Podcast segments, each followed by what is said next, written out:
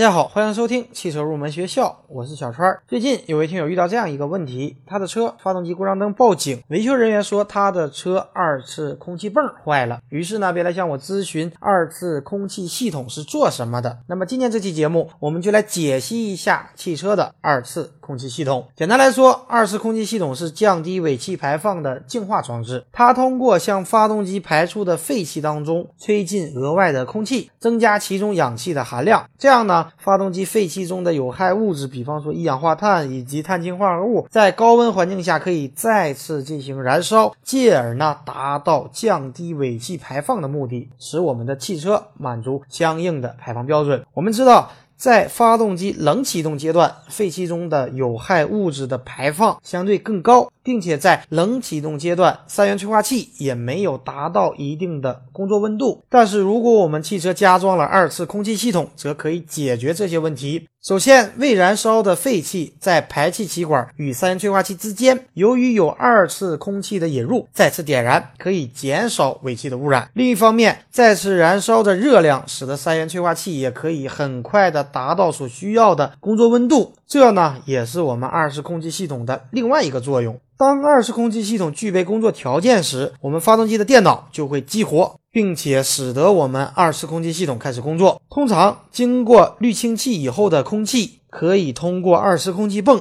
直接被吹到废气当中。那么二次空气系统它的接通的时间通常与我们发动机的温度啊、负荷以及转速有关。但是二次空气系统一般只是在部分短暂的时间内起作用，然后就会关闭。一般呢，只有在以下的两种工况下它才会工作：一个呢是发动机的冷启动阶段，另一个呢就是热启动以后怠速时进行自诊断。好的，以上呢就是本期节目的全部内容。如果大家有汽车方面的问题，可以添加我的微信三三五三五二七八六九。如果大家有需要的汽车用品，也可以通过节目下方查看我们的官方汽车用品店。我们下期节目再会。